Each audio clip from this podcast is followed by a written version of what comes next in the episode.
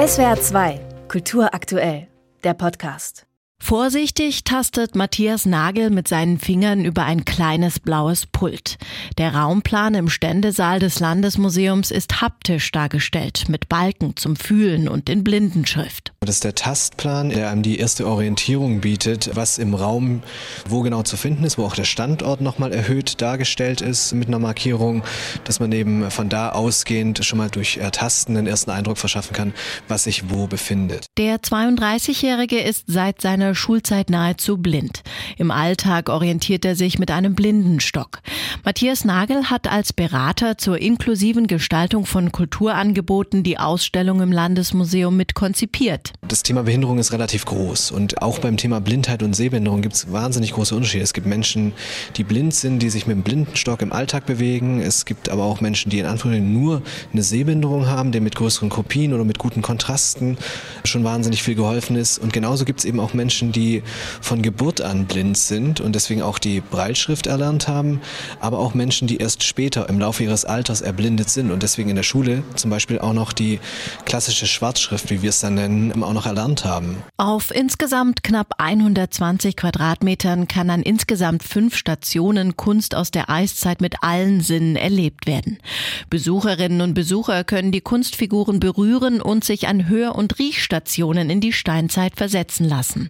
Matthias Nagel ertastet den Kopf eines Höhlenlöwen. Es hilft auch nochmal, sich in die damalige Zeit hineinzuversetzen. Also wir haben ja hier auch eine Jagdszene mehr oder weniger dargestellt und es hilft einfach nochmal in, in die Zeit, sich dort zu versetzen oder in so eine, in so eine Naturszene sich hineinzuversetzen. Ja. Von Anfang an wurden blinde und seheingeschränkte Menschen in die Planung der Ausstellung mit eingebunden. In sogenannten Fokusgruppen wurde über ein Jahr erarbeitet, auf was es dabei ankommt, so der Referatsleiter für Steinzeiten am Landesmuseum Fabian Hack. Der Mehrwert ist für mich vor allem einer, dass wir damit ja nicht andere Gruppen ausschließen ja, und sagen, wir machen das vor allem für die Seheingeschränkten und Blinden, sondern wir machen es mit ihnen für alle anderen Besucherinnen und Besucher auch. Ja. Deswegen gibt es hier die Figuren zum Anfassen. Es gibt die Sachen zum Riechen, zum Hören. Es gibt auch Sachen zum Sehen natürlich. Das heißt, aus meiner Sicht ist die Erarbeitung mit dieser Gruppe, mit den Seheinschränkungen, blinde Menschen, eben ein Ziel, eine Ausstellung, zu schaffen, die für alle einen großen Mehrwert bietet. Damit die Besucher an den nachgebildeten Kunstfiguren auch Details ertasten können, wurden die Originale eingescannt und siebenfach vergrößert.